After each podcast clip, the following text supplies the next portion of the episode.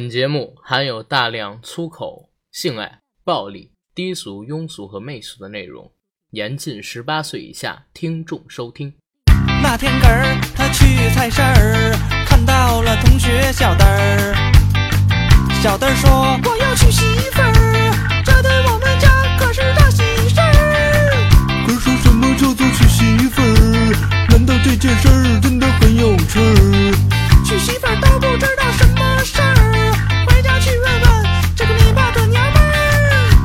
妈妈什么叫做娶媳妇儿？难道这件事儿真的很有趣儿？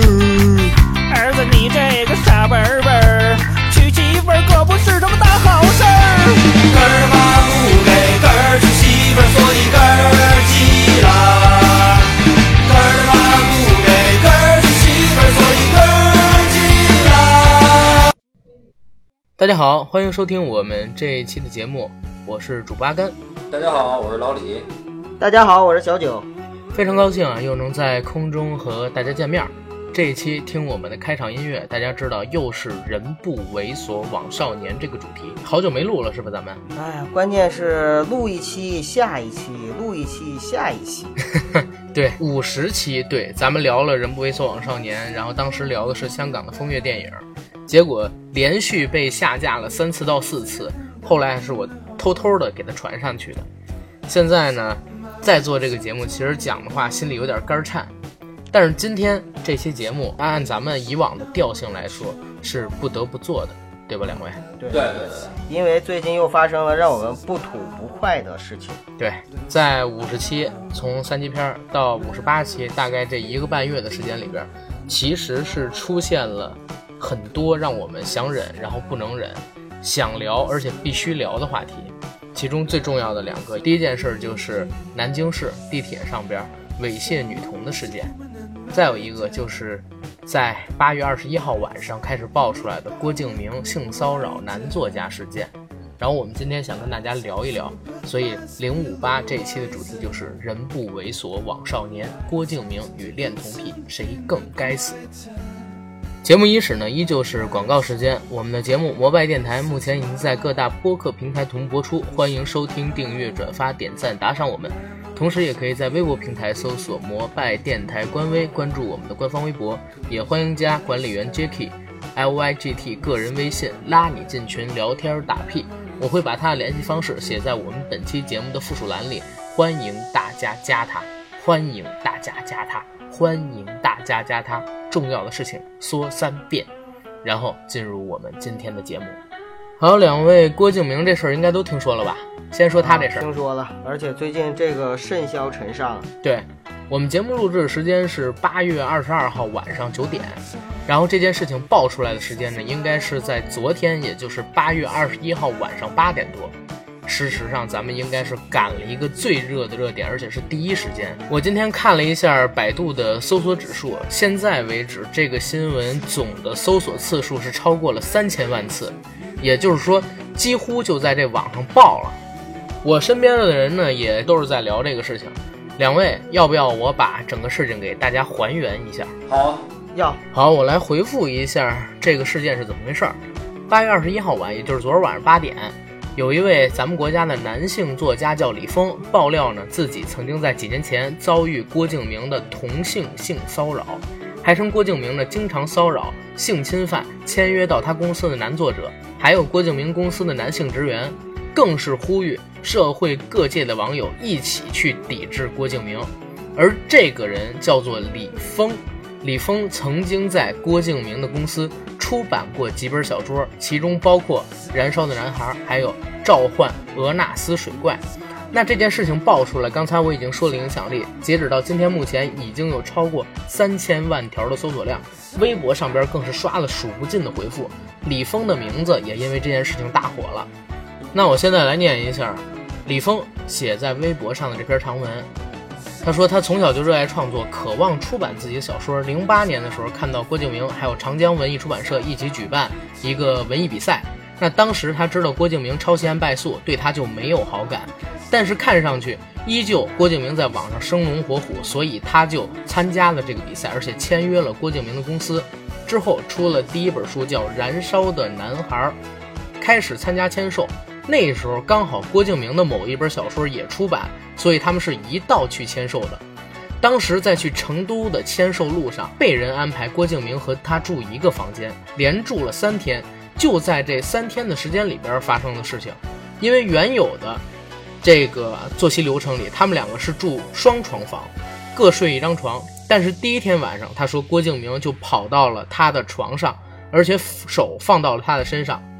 然后李峰呢把这手给推回去了。郭敬明尴尬一笑，就回自己床上躺着去。这是第一天。第二天，结果郭敬明仍然不死心，甚至还要给他口交，恶心至极。第三天，李峰就说不跟郭敬明一起住了。但是这件事情是发生在二零一零年前后，而今我们现在说的这件事情爆出来的时间呢，是在二零一七年的八月二十一号，也就是说昨晚上，中间有七年的一个间隔。这七年里边到底是发生了什么？为什么他在开始的不开始的时候不报，而要在昨天才爆出来？这件事情两个人有什么看法？你们？要不我先说吧。嗯啊，您说。呃我先说吧。当然你们随时可以打断我，啊，因为昨天晚上嗯我是坐在沙发上的时候啊，然后那个我媳妇儿跟我说的，说老公那个郭敬明那个报被曝那个性侵男作家，我一听我说哦。呃，然后就呵呵了，没什么，因为什么？对我来说，我真的觉得一点都不意外。我呀，不是郭敬明的粉丝，首先这一点我要先向大家说说明一下。然后呢，在这样的基础上呢，就是我就作为一个普通小老百姓，我就是觉得我的这个，我我不代表任何人啊，但是我觉得我的想法应该会跟很多人一样，就是第一点，郭敬明他性侵谁，或者是那个爆出什么事儿，我不 care，就是就是我觉得跟我没有任何关系，这是第一点。第二点呢是，哎，我一点都不意外。你们你们觉得呢？反正对我来说，我真的觉得一点都不意外。你想，啊郭敬明这个这孩子长得就特别秀气，是吧？然后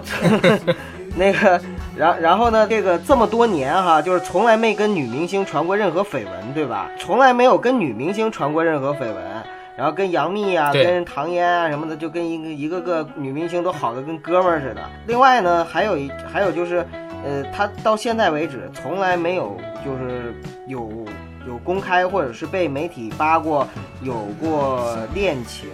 那那你你觉得说对于任何一个正常人来说这正常吗？那如果嗯对于正常人来说这都不正常的话，那他一定是不正常人，对吗？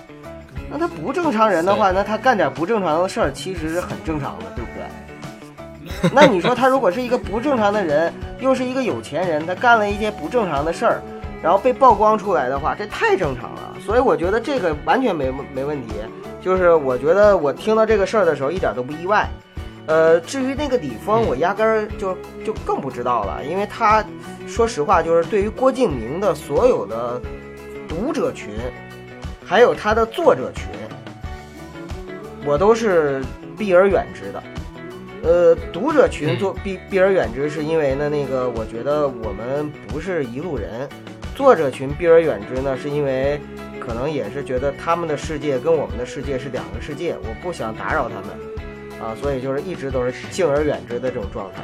在这种状态下的话，就是郭敬明出什么事儿我都能够理解，包括说如果有一天爆出来他跟马蓉有一腿啊。啊，那我也 OK。OK，好，那九哥说的很有我们相声界的风范，都有点像贯口了。李哥怎么看这个事情？这件事儿啊，我也我是昨天先从群里边我看有人发的这个微博嘛，然后我看了一下啊，我也要表明一下，说我第一我也不是 郭敬明的粉儿啊，因为郭敬明他写的这些小说的话，确实不太适合我。包括说李峰，原来我也不知道啊，但是我看完这篇微博之后啊，我是首先来说，我我发现了几个问题啊，几个问题我不太明白。咱们先不说这件事儿是对不对，第一，很早之前的事儿，为什么现在他才说？啊，这好像是咱普通老百姓第一个反应，都是这样。从郭敬明这个人来说呢，说实话，也听了很多江湖传言啊。刚才我们九爷也说了，因为我不知道郭敬明多大岁数了啊，该到适婚年龄呃，了。他他应该是跟我差不多大，不是八三年的就八二年的。不是那，我感觉他还很小嘛，我感觉他很小啊啊，好像未成年似的，不应该去过多的去去提早的去曝光自己的恋情也好，取向也好啊。但是我也像九儿这种认为的啊，应该也是听的江湖传言啊，这是一点根据没有啊。我的感觉也是，郭敬明出什么事儿都不会让我很吃惊。我只是觉得，呃，李峰爆料这件事儿的话，让我去存在这么两个疑点。阿甘怎么看？我看法是这个样子的。首先，第一点，我认为我呢也不是郭敬明的粉丝，这是第一件事儿，也是很重要的一件事情。因为我们这个节目就是骂郭敬明起的家。如果大家就是翻到第一期的节目，其实我们当时就是骂的郭敬明。虽然那个时候呢，我对整个节目的制作流程还不像现在一样熟悉，对怎么说话也不像现在这么流畅，但是当时也是骂的郭敬明。如果大家去听的话，肯定是这样，所以我肯定不是他粉丝。那第二一点，因为我不是他粉丝，所以我其实是一直对他怀抱有恶意的。我不像李，我不像李哥那样，就是觉得，哎呀，好多事情肯定是有两面性。我也不像九哥那样，郭敬明我敬而远之，郭敬明的粉丝我也敬而远之。跟郭敬明一样的作者，我不去打扰你们，你们也不要介入我的生活。我是我一定要去骂你们，因为我看你们实在不爽，明白吗？然后，所以郭敬明他到底是怎么样，我不知道，但是我一直用最恶毒的心态去猜测他，所以这件事情爆出来，我觉得他们一定是真的。但是呢，但是不仅仅是只有真的这么简单。郭敬明到底有没有性骚扰过某些男生？我觉得有，但是呢，这个男的肯定也不是什么好人，明白吗？这个男作家肯定也不是什么好人，因为呢，现在是二零一七年的八月二十二号，昨天他爆出来的。而这件事情发生的时间应该是在二零一零年左右，但是我看到的新闻里显示，二零一一年、二零一二年他还在郭敬明的公司下边发展，还出了书，是通过郭敬明的公司出版的。而且当时他做了一些市场活动也好，或者说媒体采访也好，一直称呼郭敬明是四爷、老板、四哥，从来没说过郭敬明的一点不好。直到这几年，这位叫李峰的作者，首先他书没人买了，二一个曝光量低了，再有一个郭敬明的公司不捧他了，所以我认为这件事儿现在爆出来，两边都是狗咬狗，一嘴毛，和尚骂道士，两个人都是秃裤瓢，明白吗？这是我的看法。嗯，同意，同意，同意，同意。因为这件事儿啊，其实咱们就是用简单的大脑来分析一下它其中的逻辑，我们就能够知道阿甘说的没错。因为首先这件事儿它只有两个，就是要么是真的，要么是假的，对吗？那么我们就先来说，如果这件事儿是真的，那就意味着在二零一零年的时候，郭敬明性侵了李峰。那么性骚扰不叫性侵公司中性骚扰，郭敬明这个头儿应该很难去性侵某个人。性骚扰了李峰，然后呢，并且呢，就是其实他还性骚扰了公司的几个其他的男生。那么在二零一零年之后呢，李峰并没有就是当时。就是当时呢，就把这件事揭露出来，反而呢是默默的忍受，并且呢借着郭敬明的公司这个平台，仍然出版了自己的几本书。这就说明他不管是怎么样，他忍受了，他忍受了这个这种羞辱，并且呢，并且是呃靠着这种忍受，然后呢，呃以达成了自己的目的。那么如果是这种情况的话，你当时就已经当了婊子，或者说你已经就是做出了一种利益的交换，那么你为什么在七年之后你要跳出来说这件事儿？你完全没道理，对吧？然后如果是这件事儿本身是假的，就根本就压根儿没这事儿，那你跳出来，那你像疯狗一样去咬郭敬明，你仍然也是没道理的。就是不管不管这件事儿是真还是假，首先李峰这个人就是一个小人，这点是我觉得非常非常毋庸置疑的事儿。对这个不是一家人不进一家门，这件事儿肯定是真的。你不能这么说。现在，哎，我我刚才说过了，因为我是很讨厌郭敬明，所以我觉得这事儿是真的。但是呢，这事儿最终没有盖棺定论，大家不要用我一家的言语啊，就觉得这事儿肯定是真的。我要跟大家声明这个观点啊，我只是很偏激的，我这么想。但是呢，你们不要像我一样，大家要用自己的头脑去想事情。这事儿还没有盖棺定论，到底是真是假，大家自己去猜测。我的原则就是这事儿只要是没有一个盖棺定论的情况下，那么我就不去评评判它到底是真还是假。我我的想法就是，不管这事儿是真是假，李峰这个人本身就是一个挺可挺让人可比的人。对这个事儿是是在我这逻辑是能通的，所以我可以对李峰这个人现在盖棺定论了。其实这件事儿，这件事儿，我觉得值得我们去分析的是它的起因和最终的结果。那中间这个过程，这谁能忽略了吗？狗咬狗嘛，李峰就是为了吵，就是为了吵一下，因为这件事儿的结果是什么？哪怕现在还没有任何情况，郭敬明只回复了八个字儿，就说：“哎呀，凭空捏造，以告律师。”但是李峰火了，而且李峰不仅火了，啊李峰之前写的那几本书的名字已经被各种文章给提起来了。销量又起一波，没准儿没准儿明年你再看二零一七年的中国作家版税排行榜，人家李峰就在上边了。全国来说，以前可能知道李峰的是很少数的一部分，比如说郭敬明的最小说的读者。嗯但是现在呢，知道李峰的基本上是属于多了几倍甚至更多的这样的一个受众群体，知道他的小说的也多了很多。就别的不说，至少他的他的微博粉丝数都高了，对吧？所以当初当初就是忍这个胯下之辱，跟那个韩信似的，还是值得的。那你既然忍，你就干嘛现在跳出来呢？你对，哎，对了，有一个事情，今天咱们有朋友在咱微信群里边发了一张图片，这张图片我觉得很有意思，是影射，呃，郭敬明然后性骚扰李峰，想给李峰口这事儿的，所以我一会儿会把这个图做成咱们节目的封面给大家来看，大家看看这张图是不是很有意思。然后还有一个事情，因为今天不好意思，我因为是加录的节目，所以这期节目我们没有在专门的地方录，导致我这方面呢在公司有很吵闹的声音，录音质量不好，给大家先报个歉。然后咱们接着聊，接着聊。嗯，好的好的，没事儿，阿甘，那个也没人听你的那个录音质量。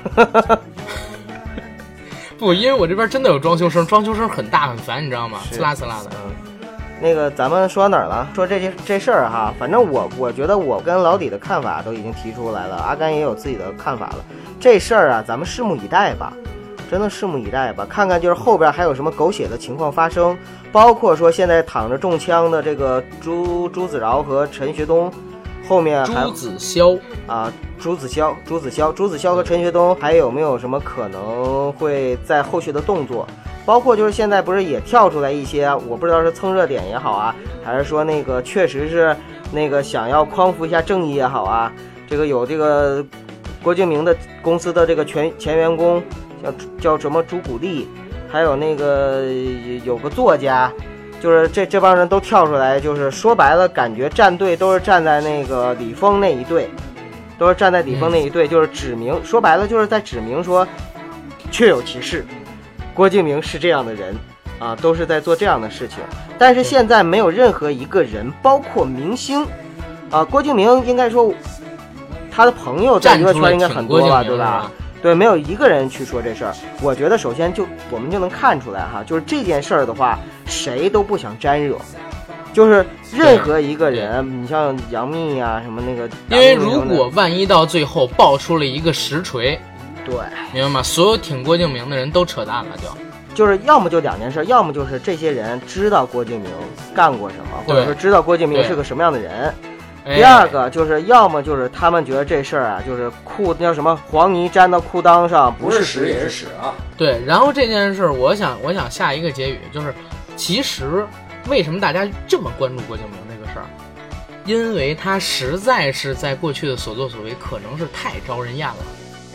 你明白吗？嗯，就是有真的好多人特别讨厌郭敬明，反正在我的认知里，我身边好多朋友都特别讨厌他。我觉得这个事儿一爆出来男，，对但凡是大直男都受不了这个东西你知道吗啊。对，他的炫富也好，他的那个呃有问题的价值观输出也好，三观不正也好，包括他的他的作作品在培养脑残也好，呃对，对，关键是他这个样子，就像我刚才说的这个样子，这些方面的问题，居然还有一群所谓的粉丝这么迷恋他，甚至我在上大学上。大几的时候，我想想，我忘了，当时是《小时代》上映，我们班居然还有女生要带着我女朋友去看，当时我就急了，你知道吧？这个是不能忍的。是怎么不带我去看呢？你 这话让我没法接。不是你们都太了解郭敬明了，反正我我我觉得不，我觉得是这样，咱们咱们就协定论，就是不管这事儿怎么样，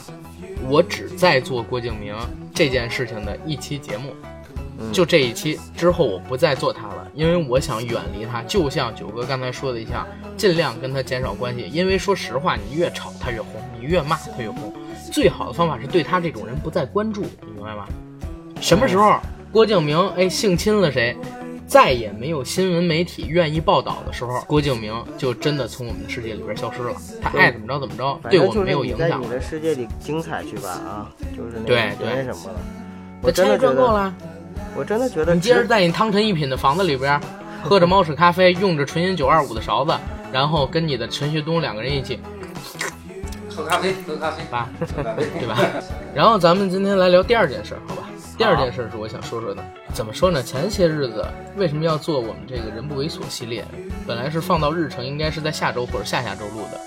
首先是赶上郭敬明这个事情，所以提前。但是原本我们也要做，为什么？就是看到了南京猥亵女童的事件，这事儿其实让我最近就是挺恶心的，因为不仅仅是这一件事儿，还爆出了之前我们的某位明星，然后也是一个恋童癖，甚至呢还开设了一个叫什么“正太天国”的网站，一直关注各种儿童性爱视频等等，这是我觉得特别恶心的。在全球的所有国家里边，针对于儿童的猥亵、娈童都是最严重、最严重、最恶劣的一种犯罪。反而在我们的国家，针对于未成年人性侵、性骚扰，然后性猥亵的保护法案，一直都是模棱两可的一个模糊地带。而且我们有很多的家长，很多的成年人，因为觉得这件事情很丢人，甚至让自己的子女把这件事情隐秘起来，秘而不宣。这其实是一种对社会上边不良风气的放纵，也是对社会上边这种有变态心理人的纵容。然后这件事情的始末，我让李哥来跟大家聊一聊。李哥把这事儿给大家复述一遍。好的，好的，好的。我来简单的把这件事儿复述一下。吧。八月十二号晚，微博认证为作家陈岚的博主，通过微博发布网友投稿给他的消息，是南京南站候车室内一名女童被同行年年轻男子猥亵。据这个目击者小陈啊，因为他是一名在校大学生，当时呢他准备乘车去学校上学。据小陈回忆呢，当时他在南京南站的 B 六检票口等车。这时候他注意到，在斜对过坐着一名小女孩，身穿一件无袖连衣裙，年龄大约在十二岁左右。小女孩坐在一位年轻男子的腿上，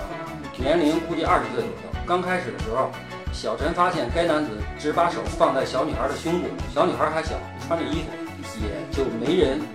注意啊。过了一会儿，小女孩玩手机，这个男孩说：“哥哥帮你弄吧。”这时候让人意想不到事情发生了。男孩呢，竟然把手伸进了小女孩的衣服，放在女孩的胸部，而且好像在来回挪动。此时小女孩却一点没有感觉，也没有反抗。坐在他俩旁边的一对五十多岁的男女，应该是他们的父母。父亲看到了年轻男子的行为，却一点儿也没制止。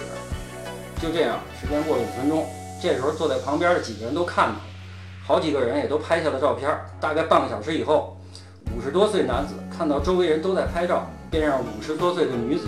带着年轻男子及小女孩离开了。根据这个小陈介绍呢，听口音，对方应该是徐州以北的。那么经过网友调查发现呢，猥亵这个小女孩的男子是安徽凤阳人，他父母呢在当地开了一家饭店，而这名小女孩呢也不是这家人亲生的，而是抱养的。那么这就是一个简单的一个这件事情的一个经过。好，九爷来。那个我我我倒不是说有多愤怒，因为这种事情呢很简单，就是见一个打死一个就好了。我就是恨身边没没有没有看到，就是我没有在在我的生活中看到。有人会说说你要是键盘侠的话，你就只能是在网上面骂。不是，如果说我身边真的的让我看到这种行为的话，那么不是一定要管，是一是一定要动手。就是这个是我做人的一个基本原则，就是有的时候能能动手就别逼逼。所以说，就就这种事儿的话，你不打他，或者说你不你不动手的话，你觉得？我觉得你就是拍个照给他曝光，你都是一种对这种犯罪行为当时的一种纵容。你为什么当时不制止他？你都看着他把手伸到了那个这个这个这个这个这个小女孩的这这这个这个衣服里了，干什么很明显了吧？他不是在给小小女孩把脉吧？你你你你干干嘛不制止他呢？你光拍照，那你你这种行为，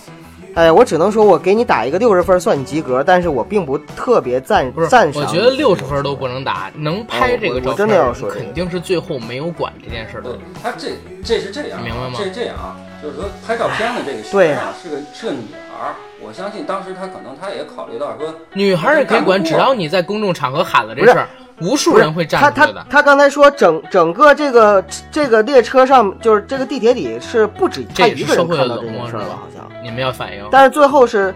他们从容的离开了。哎，我我跟我跟大家反映这么一个问题，就是你们有没有发现，就咱中国人有一毛病，就是我们可能看到了不公平的事件，但是呢，大家都会觉得这个不合适啊，都会觉得，哎呀，我当时应该站出来。但是如果在这个场合里边没有第一个人站出来的时候，其他的所有人都会是沉默的。在没有这个领头人之前，所有人都是沉默的。反而一旦有一个人张了第一个嘴，后边所有的人都跟风过来了。这是咱们民族的一个共性，你明白吗？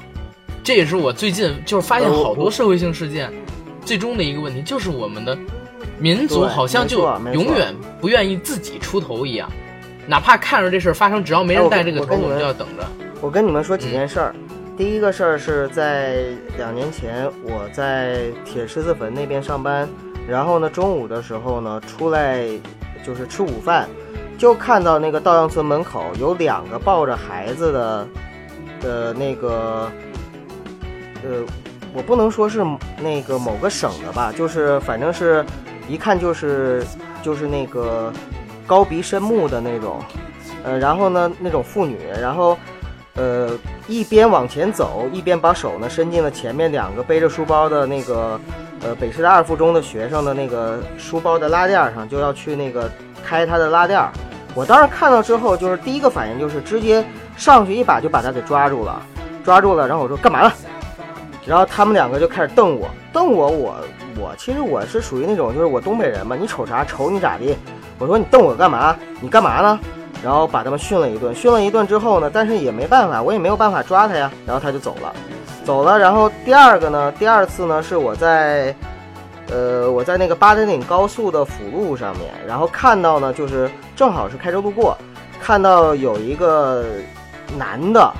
是一个呃是两个男的，两个男的也是那个民族的，然后呢就是，呃一边跑，就是一个男的在把风，另外一个男的呢就跑追前面的电动车，因为前面的电动车上面呢有一个男的骑着电动车。驮着一个小女孩，那小女孩后边那个背包拉链没没没拉上，好像里边有手机。那个男的正在伸手去够，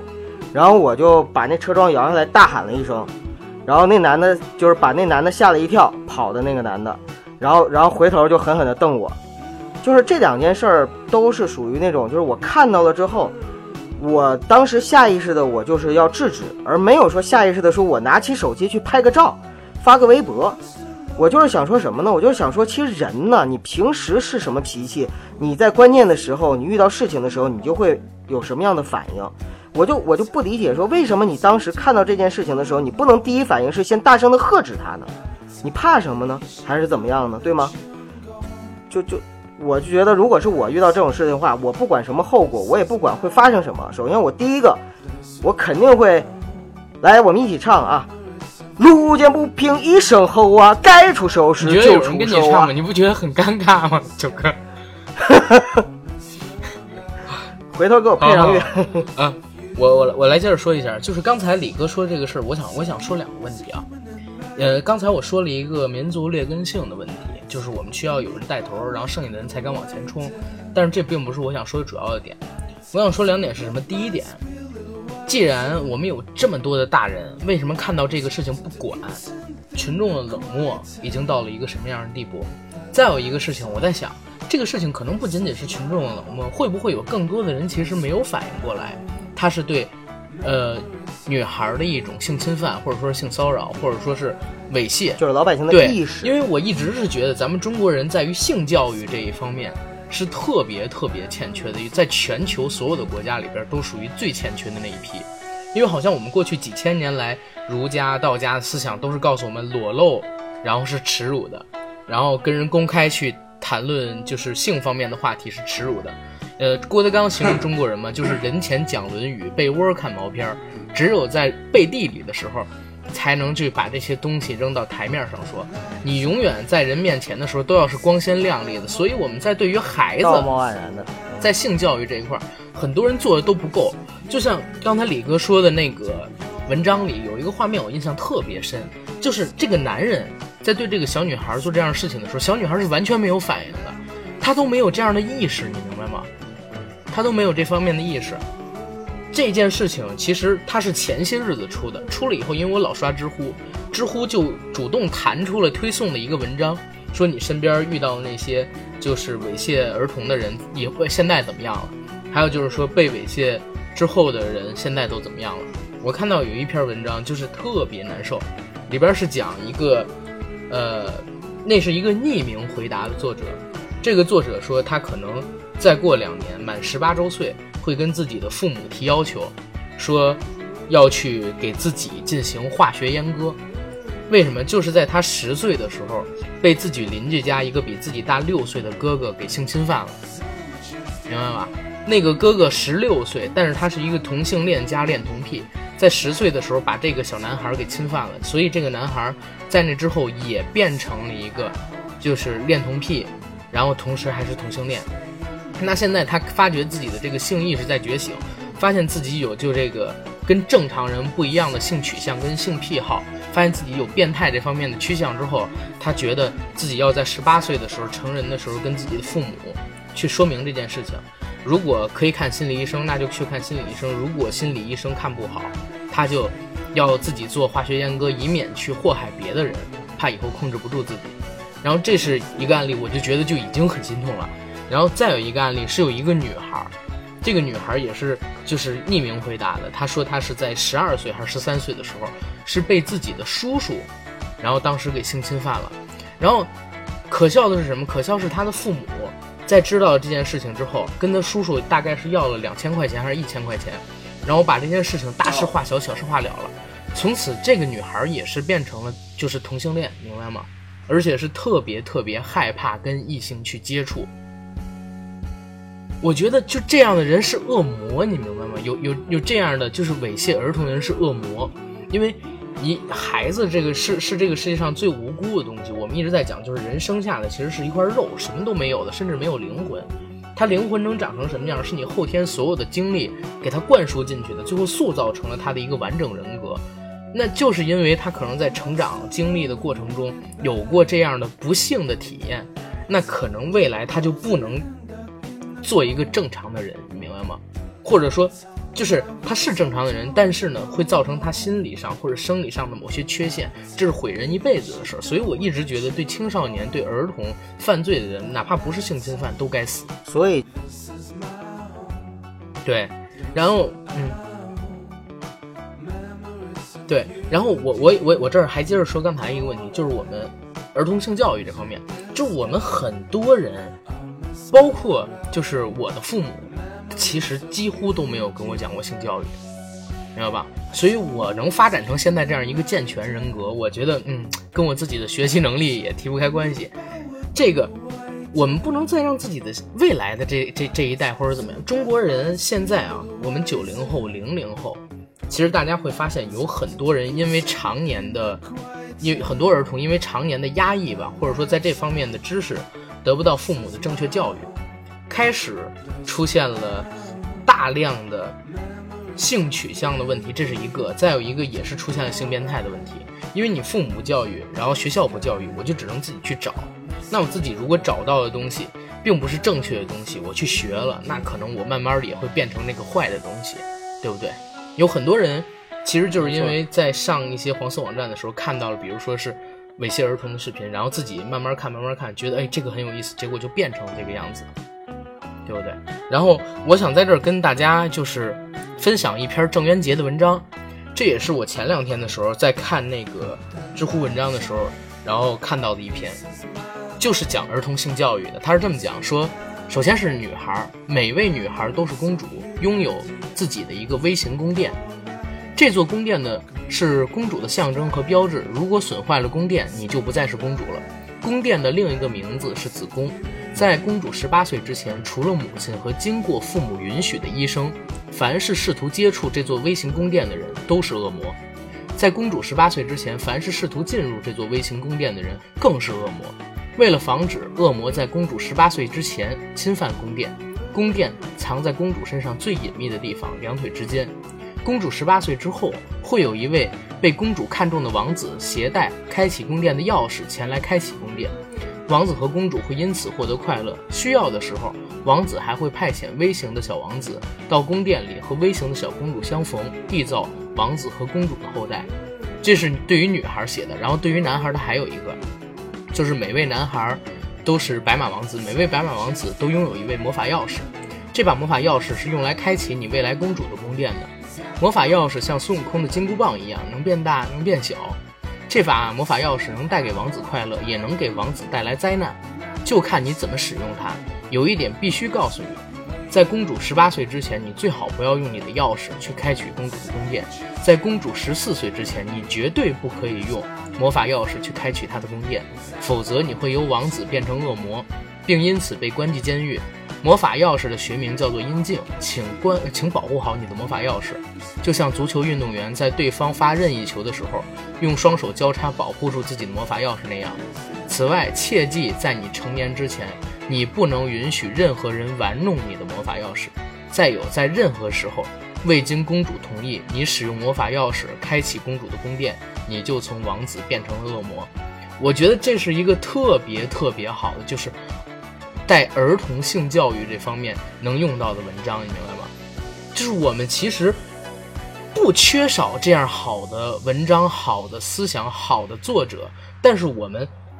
几乎所有的家长都在对这个问题避而不见，或者说是敬而远之，把它抛出去，不跟自己的孩子去直面的聊这个问题，然后呢，嗯，让孩子们不没能学会自己主动的保护自己。然后呢，也让这个世界上有更多的坏人有更多的可乘之机。所以，任何一个孩子的受害，我认为都是家长的责任。对，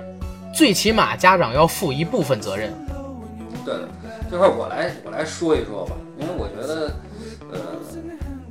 从这件事儿，因为刚刚刚说了嘛，大家看到那件事儿发生之后表现的冷漠啊，其实冷漠是一方面，我相信有一部分人群啊，他是冷漠，但是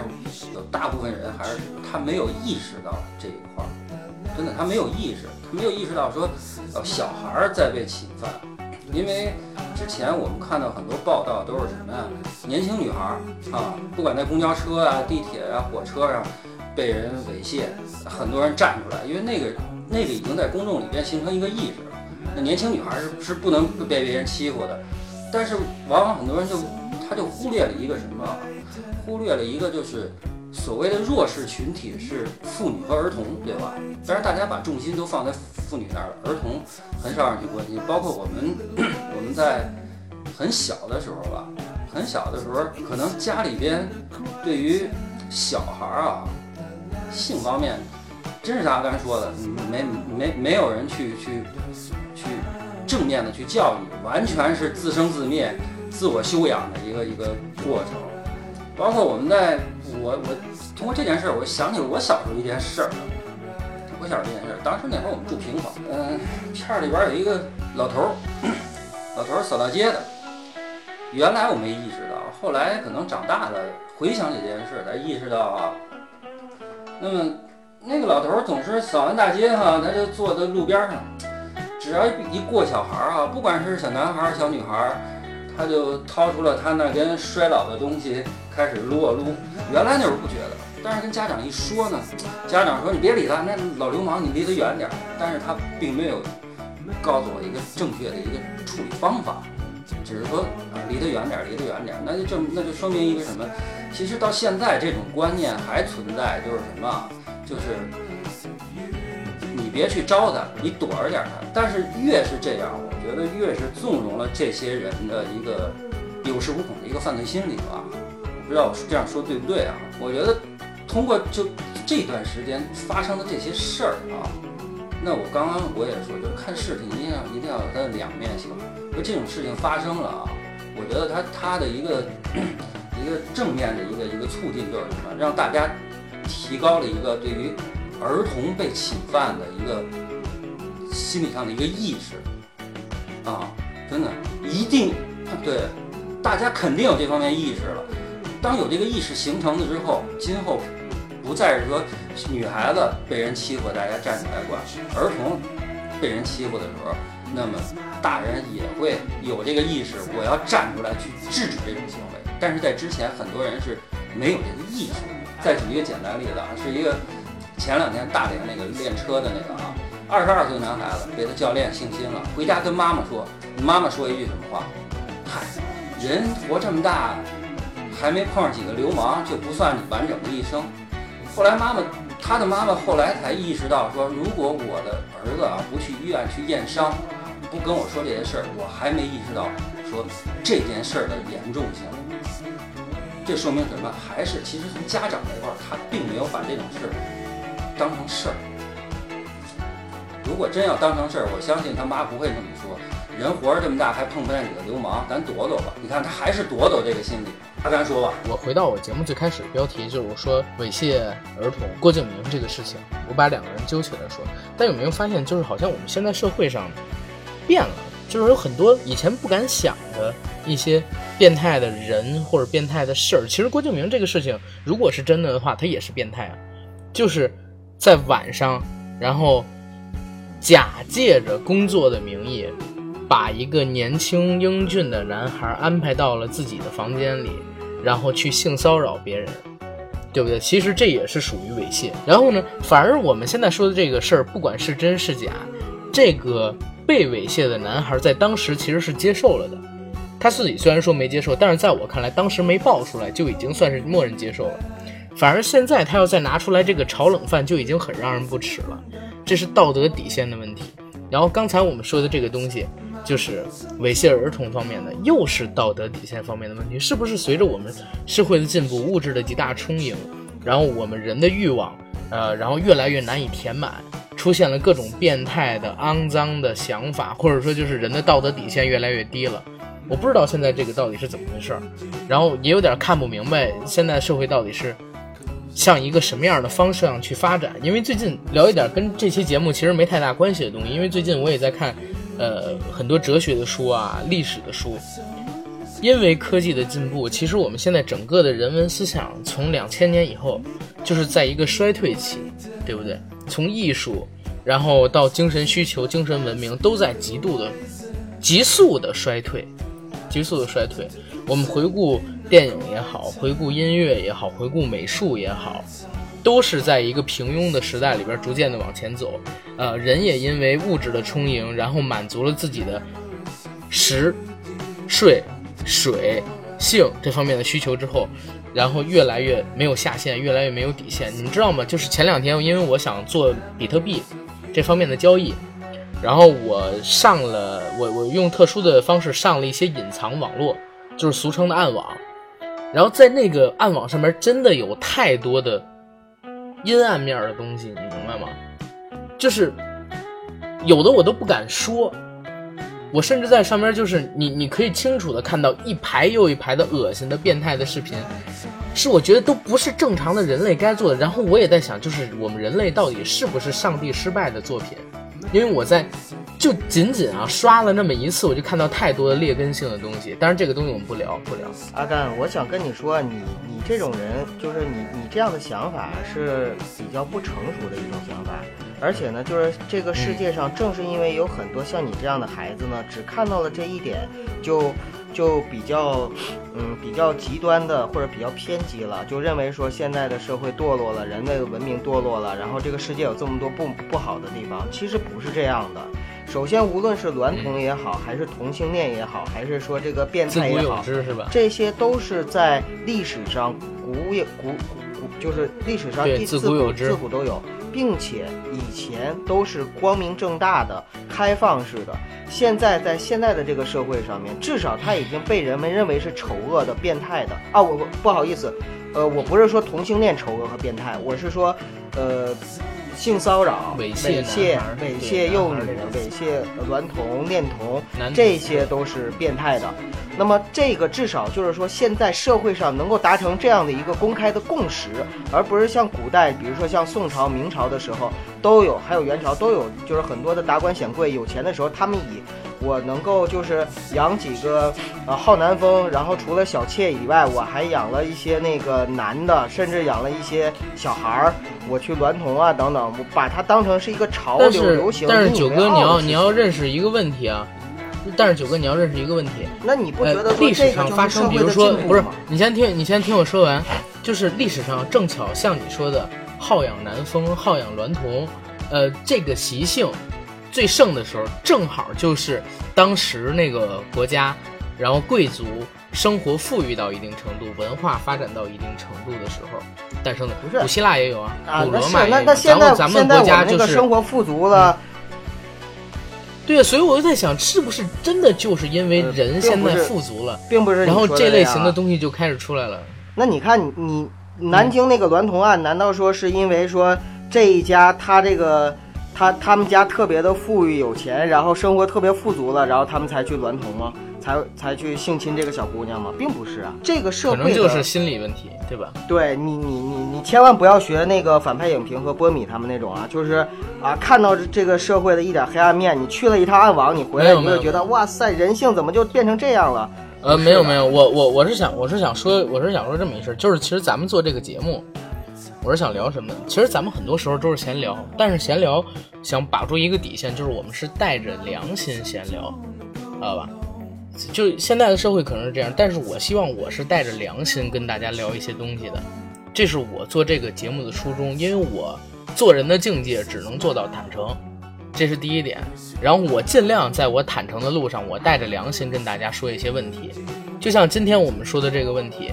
其实郭敬明跟猥亵男童这是一个事情，就是性侵、性侵、性骚扰，然后呢，甚至更恶劣的就是对儿童的性骚扰，这是我们要坚决抵制的。我们也呼吁咱们国家在这方面，呃，立法也好，立严苛的法律也好，一定要给确立不是给确案的这些人重罚。然后同时呢，重视我们国家的儿童的性教育，重视我们国家就是对于下一代，甚至说未来多代的这种孩子性意识的培养，教导他们往正确的道路上走。我们不是说，嗯，就是我我们没有任何歧视同性恋的意义啊，我们只是说，你怎么选是你自己的事儿，但是我们一定要给你正确的一个性教育观念，好吧？呃，我也说一下我的想法，大概老弟。呃，首先第一个，我认为就是现在中国的社会，呃，法治法治在不断的发展，但是法治精神发展的同时，其实我们的社会缺少侠义精神。我们之前聊武侠那期聊到过，其实侠义精神的缺失呢，就是让很多的人呢，呃，少了一份就是挺身而出的勇气和意识。其实我觉得，在很多的时候，有的时候我们应该有一种这样的意识，就是说我做这个事儿，并不是那个，就是说一定是最正确的一个选择，但是我应该去这么做，哪怕说我被关在监狱里拘留了，但是我应我仍然能够得到别人的一个叫好和认可，或者说这个我没有违背良心。我认为，其实我们应该鼓励和提倡这样的一种行为。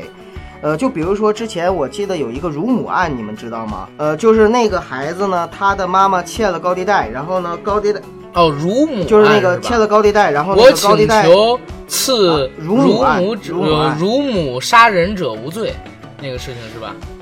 对对对对，就是说对于这个孩子来说，那我妈都被都被欺负了，我必须挺身而出。所以我觉得这件事情不管怎么判，首先他做的事情就是该做的事儿，